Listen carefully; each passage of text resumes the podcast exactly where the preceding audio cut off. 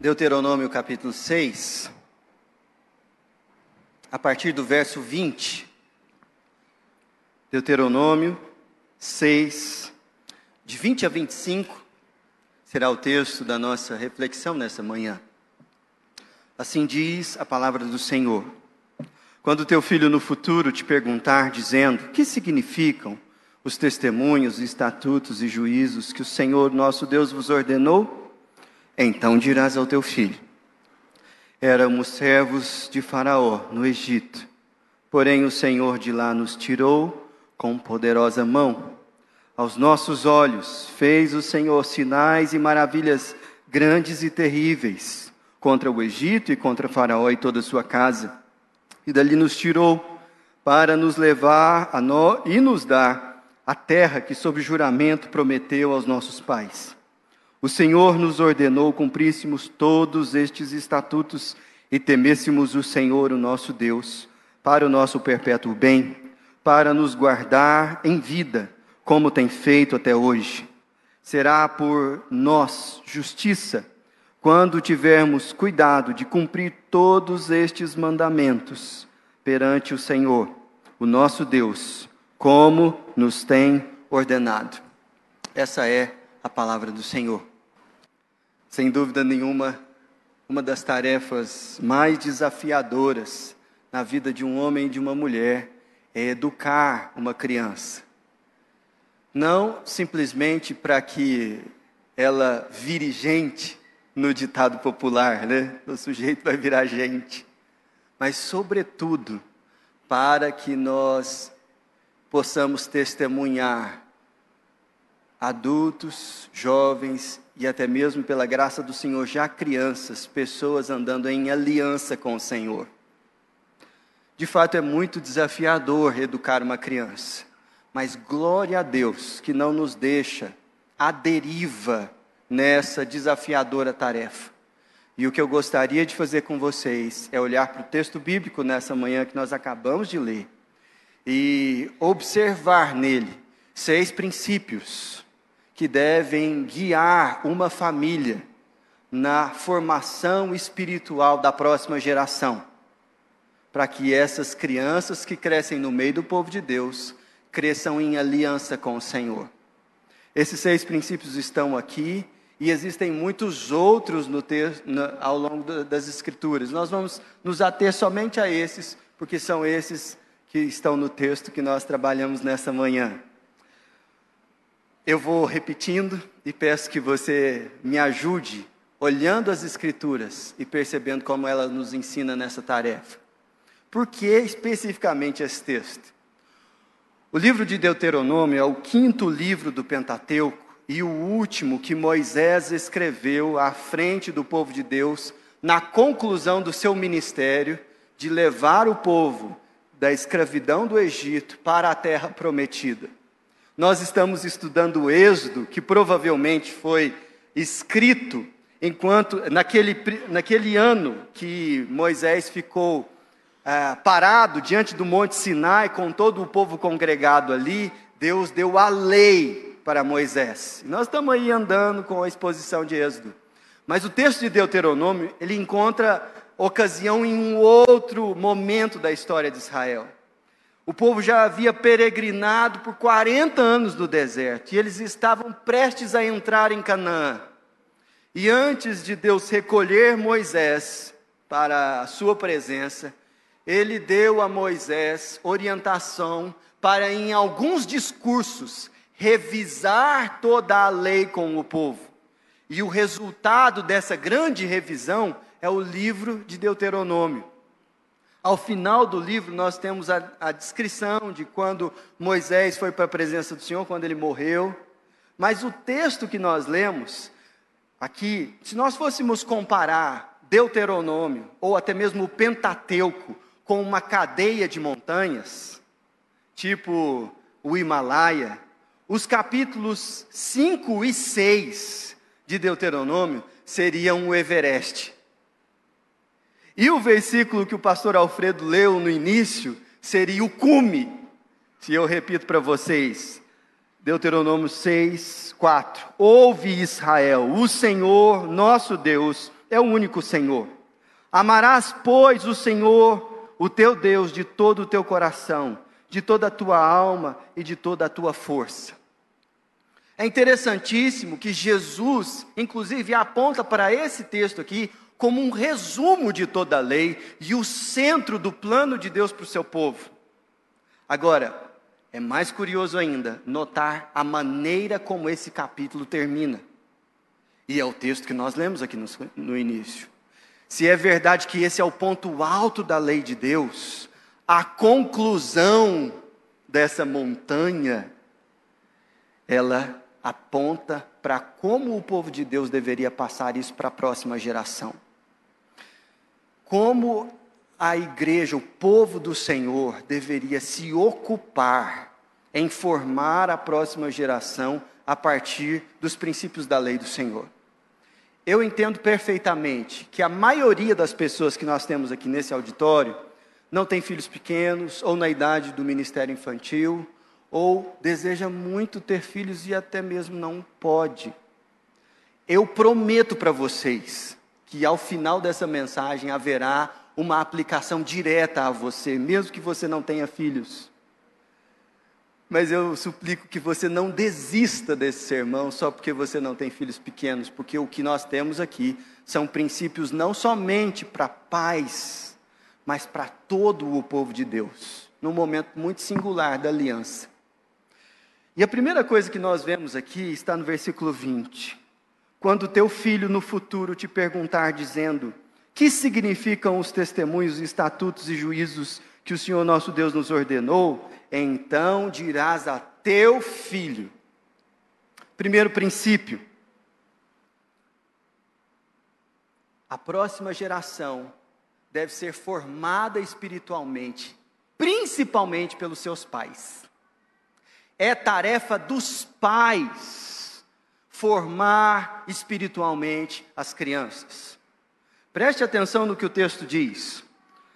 Quando o teu filho te perguntar, versículo de número 28, então dirás a teu filho.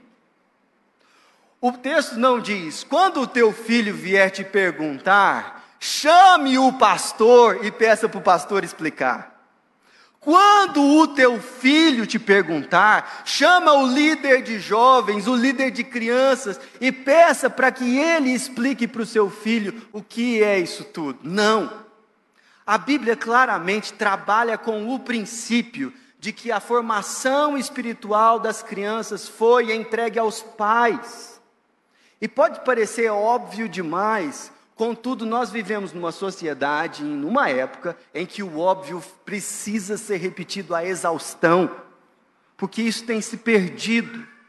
E, aos poucos, há uma velada, mas contundente, terceirização da educação das crianças para instituições, seja a escola, seja a igreja, sejam os avós, sejam outros parentes, mas o princípio bíblico é que os pais são responsáveis pela formação educacional, e isso inclui a espiritualidade dos seus filhos.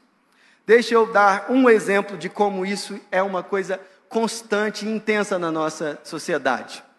Eu sou amigo e próximo de muita gente que lida com o ambiente escolar diretores, professores, coordenadores. E eu ouço muita história sobre esse, esse ambiente, é fascinante, eu acho super curioso. Minha mãe é professora, e esses dias, alguns meses atrás, um diretor de uma escola virou para mim e falou: Você não sabe o que aconteceu comigo essa semana? Não, essa foi de arrebentar. Falei: O que foi? Nós suspendemos um aluno por um, um, uma situação grave. E esse menino foi para casa.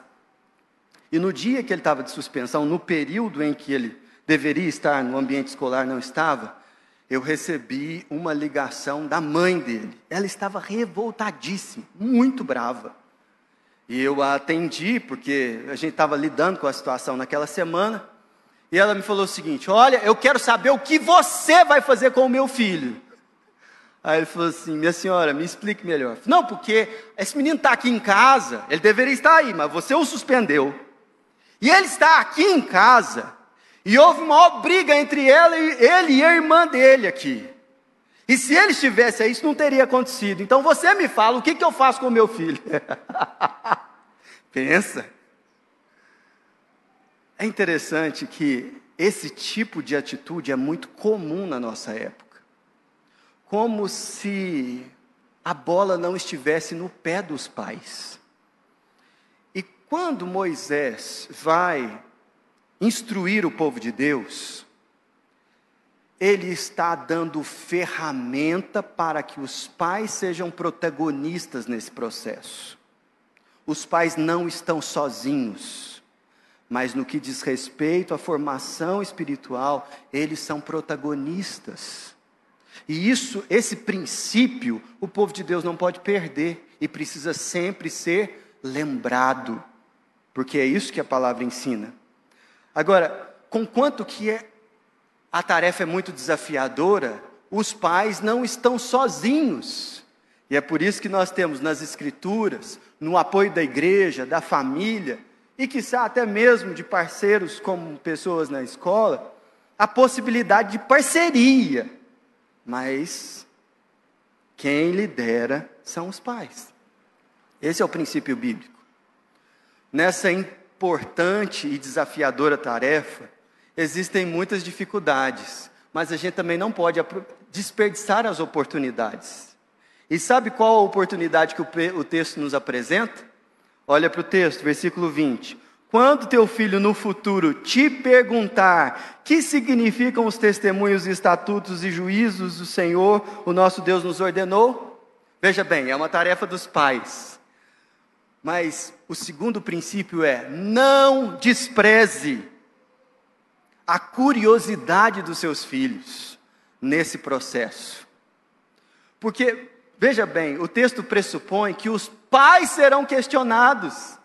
Moisés falou: quando eles perguntarem, você fala. E não tem coisa mais desafiadora do que responder pergunta de criança, não é não?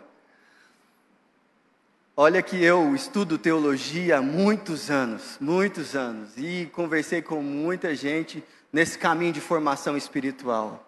Meus filhos me fizeram perguntas sobre a fé que eu não sabia responder. não sabia, não tinha a mínima ideia.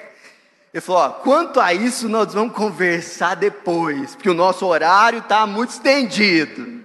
Você joga esse migué, sabe? Mas aí, você se debruça para encontrar a resposta. Às vezes nós achamos essas perguntas muito cansativas, mas nós ignoramos que Deus está nos dando o um roteiro para como instruir as crianças, a partir das perguntas delas. E você, como eu, já deve ter respondido muito sobre quanto corre um falcão peregrino ou um guepardo, se você tem filhos meninos, né? Ou por que, que o meu irmão é tão chato se você tem uma filha? Né? Então, essas perguntas difíceis, elas chegam. Mas, eventualmente, chegará uma, uma pergunta sobre a fé. E isso ajudará você a entender melhor a sua fé. Para tra trabalhar com a criança. É uma tarefa dos pais. E o melhor roteiro de ação são as perguntas das crianças. Mas veja bem, na sua resposta, preste bastante atenção. Não se ocupe em aplicar sobre elas uma quantidade enorme de regras, tentando alterar especificamente o comportamento da criança, como se o comportamento da criança fosse o mais importante nesse processo. Ele é importante, mas veja o conteúdo da resposta. Dá uma olhada para o texto. Quando teu filho no futuro te perguntar, dizendo o que significam os testemunhos, aí vem a resposta no versículo 21. Qual é, qual é a pergunta? A pergunta é sobre o que? Significado. Significado. Às vezes nós estamos muito ocupados com o comportamento da criança, ou com essa ou com aquela regra. E repito, isso é importante.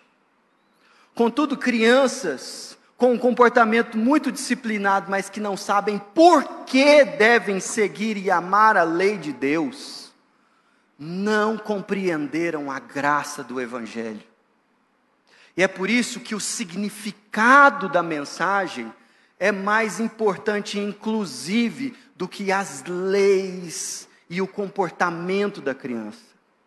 Porque elas estão em formação, mas se elas entenderem o significado isso ajudará elas no comportamento. É mais ou menos aquele princípio que a gente entende, que é o seguinte: se você explicar o porquê, o o que será mais atendido. Esse é o princípio. Qual que é o significado? Quando nós fechamos os olhos e falamos com o Senhor, por que nós fazemos dessa maneira? Quando semanalmente nós congregamos e vamos à casa do Senhor, o que está claro que nós estamos fazendo, mas por quê? Qual é o significado disso? Quando nós consagramos os nossos filhos ao batismo, ou quando nós participamos do pão e do vinho, qual é o significado disso? Quando nós separamos tempo para, em casa, juntos como família, ler a Bíblia, por que nós fazemos isso? Percebe? Passar o significado é tão ou mais importante do que o conteúdo em si daquilo que está sendo ministrado. É tarefa dos pais. As perguntas das crianças são um importante aliado. E o significado é um objetivo claro a ser alcançado. Mas veja, a sua história de fé é muito importante nesse processo. Se não, veja você o versículo de número 21. Qual que é a resposta que será dada? Éramos nós servos de Faraó no Egito, porém o Senhor de lá nos tirou por poderosa mão. Aos nossos olhos fez o Senhor sinais e maravilhas grandes e temíveis contra o Egito e contra Faraó e toda a sua casa. E dali nos tirou e nos levou a, e nos dar terra que, sob juramento, prometeu a nossos pais. Perceba que todos os verbos aí estão flexionados na terceira, na primeira pessoa do plural, nós, nosso. Sabe o que, que o pai está sendo chamado aqui? A contar a sua história com o Senhor da aliança. Veja, a Bíblia tem muitas histórias, no Antigo e no Novo Testamento. Mas quando Moisés foi instruir os pais a como e por qual história eles deveriam começar a contar a aliança de Deus, ele estava falando: você vai falar da sua história. Essa história tem elementos comuns em todos nós aqui. Nós éramos escravos do pecado e experimentávamos o fruto dessa escravidão, a dureza de uma vida algemada pelo pecado. Mas o Senhor decidiu nos salvar. E cada um aqui tem uma história com esse negócio. No caso dos interlocutores imediatos de Moisés aqui, era a história do Êxodo. Mas ele está falando, conta a sua história para o menino. Fala para ele de como Jesus alcançou você e de como foi a sua caminhada com ele. Você já fez isso? Um dos outros sinais da terceirização da tarefa de formar a próxima geração na nossa sociedade está também numa postura das pessoas de andarem longe do Senhor, longe da aliança do Senhor, até que tenham filhos. E aí, é só, olha, eu quero ir para a igreja, eu preciso ir para a igreja, porque os meninos precisam crescer ouvindo a palavra de Deus. Percebe a desconexão com a realidade bíblica? Sim, você precisa caminhar em comunidade, você precisa andar com o Senhor, e a igreja será útil nesse processo em relação aos seus filhos. Mas que coisa poderosa é a gente mostrar para os meninos que nós temos uma história com o Senhor que nós temos uma caminhada com Ele, e nós não somos perfeitos, todos nós somos escra éramos escravos e, e lidamos com esse drama até hoje, mas o Senhor decidiu, pela Sua graça, nos resgatar. Por isso, uma importante história nessa revelação do Deus da aliança é a sua história. É como Jesus te alcançou. E você não defenderá a sua autoridade sobre os seus filhos escondendo as páginas grampeadas da sua história deles. Não, você pode contar sobre os seus pecados e de como Jesus graciosamente te libertou das consequências e da condenação disso.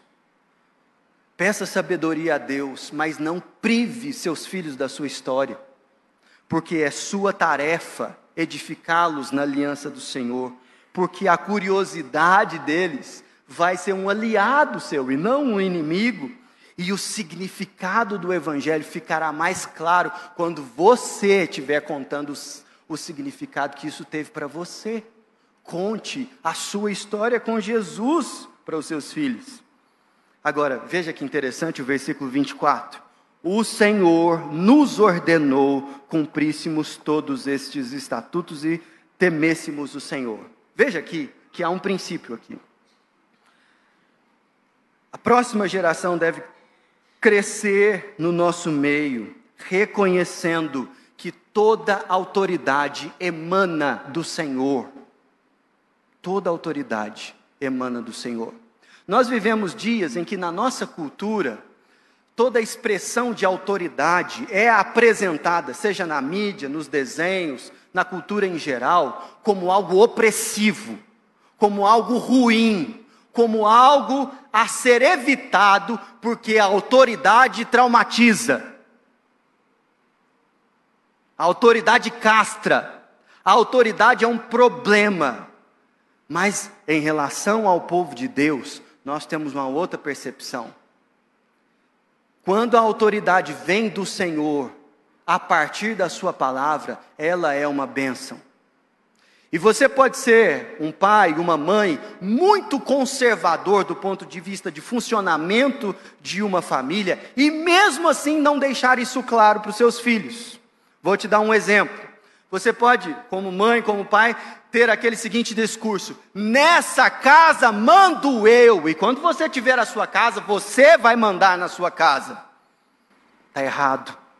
Não é assim que funciona porque você não é o legislador último.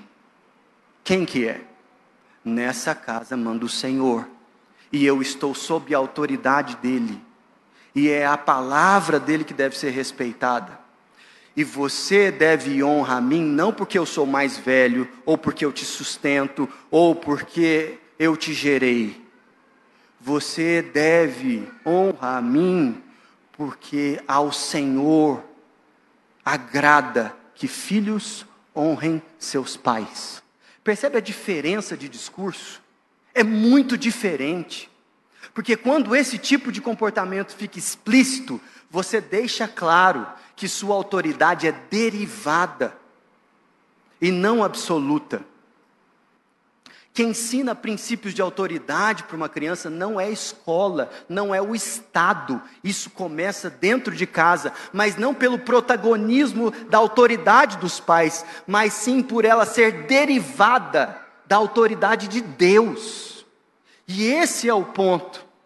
Eventualmente você gostaria de se esquivar, inclusive, da sua tarefa de educar os seus filhos, mas por que você o faz, mesmo que seja tão difícil? em obediência ao Senhor.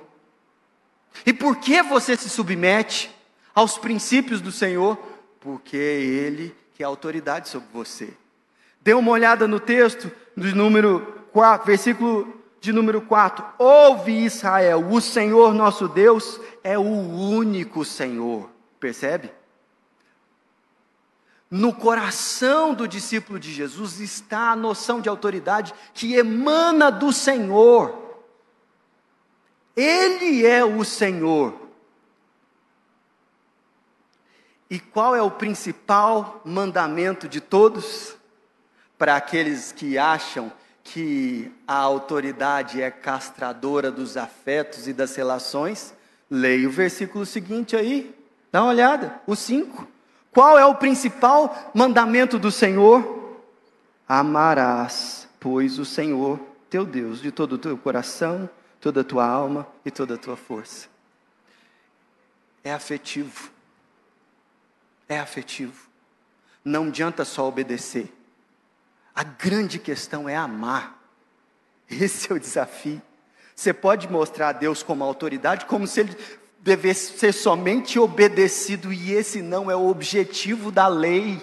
A lei está aí para que você aponte o caminho do amor, em primeiro lugar ao Senhor e depois ao próximo como a você mesmo. É por isso que você não pode ser a fonte da autoridade da sua casa, porque você não é tão excelente e santo como o único que é o Senhor. Então nós defendemos sim um princípio de autoridade que não está absolutamente nos pais, mas deriva de Deus para toda a realidade. Agora, o último princípio está no versículo de número 25. Se não veja você, será por nós justiça quando tivermos o cuidado de cumprir todos estes mandamentos perante o Senhor, o nosso Deus, como nos tem ordenado. Primeiro princípio, é tarefa dos pais formar a espiritualmente a próxima geração. Segundo, a curiosidade é um importante aliado. Terceiro, o significado é o principal objetivo ao apresentar a fé. A sua história, em quarto lugar, é tão importante quanto as histórias da Escritura. E quinto, reconheça a autoridade de Deus acima de todas as outras. E sexto, aponte o caminho da justiça.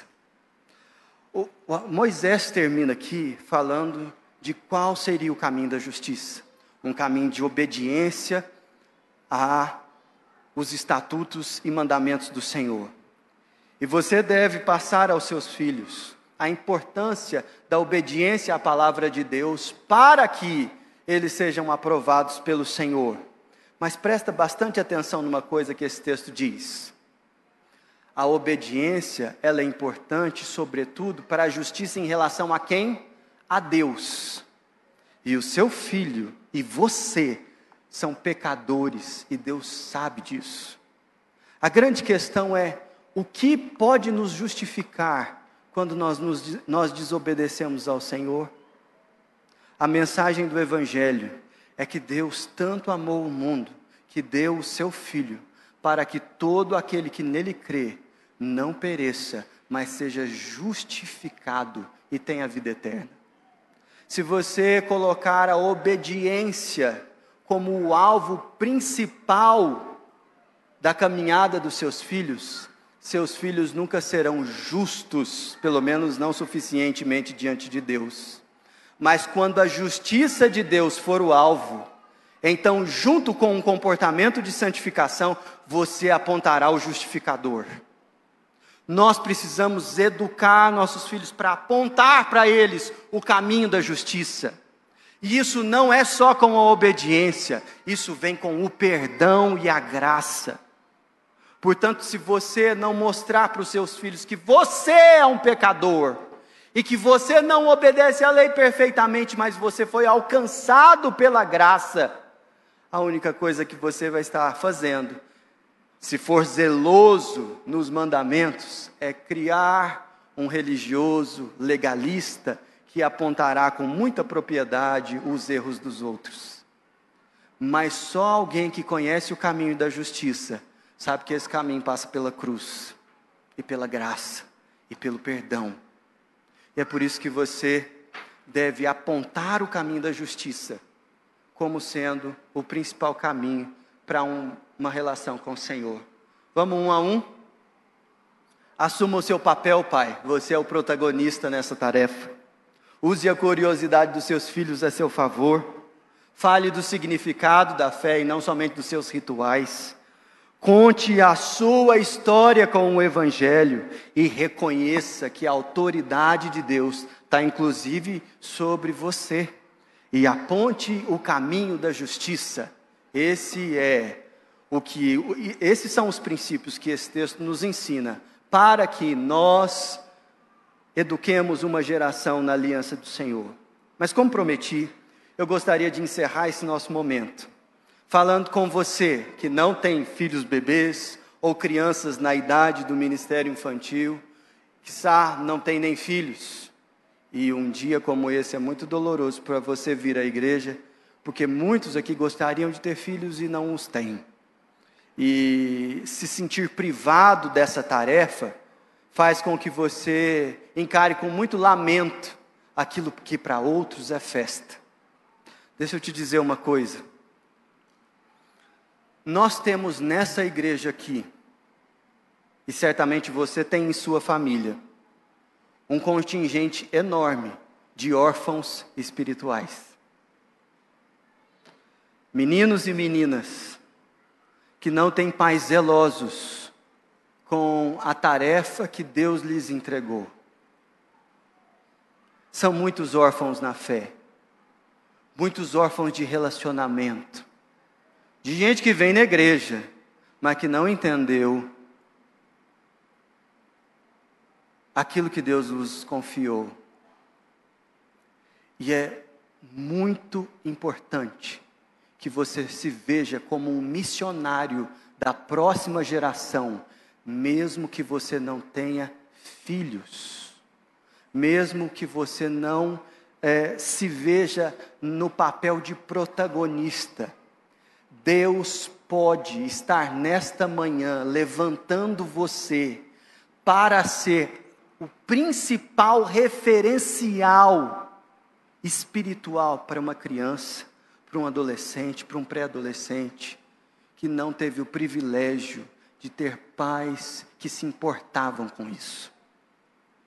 Deus pode estar levantando você, avó, avô, tio, experiente com seus filhos adolescentes e jovens, ou que já saíram de casa, para visitar uma dessas famílias aqui e ajudar a aliviar o grande desafio logístico que eles têm de ter um menino que não faz cocô no lugar certo sozinho,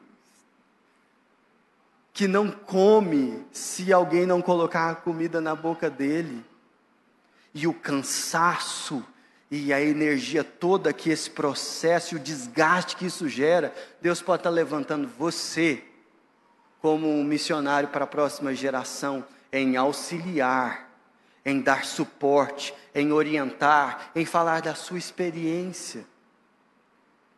Deus pode levantar você aqui nessa manhã para dedicar como parte do seu serviço a Deus o profundo compromisso de que você virá à igreja não somente para adorar a Deus, conduzido por outras pessoas, mas que você separará do seu tempo e da sua energia para vir aqui ministrar às crianças, de forma que você será aquele que abre a palavra com elas e fala para elas disso. Esse é um grande privilégio que não só os pais têm, mas o povo da aliança tem. E todas as vezes que nós fazemos um batismo infantil aqui, você, como membro dessa igreja, faz uma promessa: eu vou apoiar esses pais nessa tarefa que eles receberam. Portanto, cumpra, cumpra essa promessa, e Deus o abençoará. Por mais que seja difícil, por mais que você se veja incapaz, Deus o abençoará. Feche os seus olhos. Coloque sua família diante da presença do Senhor. Coloque o seu coração diante da presença do Senhor. Pai amado, Pai querido, rendemos ao Senhor as nossas vidas, vida das nossas famílias, dos nossos filhos, da próxima geração, desses bebês que, que estão aqui nesta manhã, das crianças do nosso ministério infantil, dos nossos prés, os nossos adolescentes os nossos jovens. Queremos, ó Deus, que eles cresçam em estatura, sabedoria, graça, assim como Jesus cresceu, amando o Senhor, servindo ao Senhor, tendo o temor do Senhor. Mas acima de tudo, vendo dentro de casa os pais amando ao Senhor, aprendendo dentro de casa, ao Deus, a obedecer os princípios, não por obrigação, não por religiosidade, mas por amor por amor e temor ao Senhor. Deus continue ajudando essa igreja a ser bênção na vida das famílias, das crianças, dos adolescentes, dos jovens.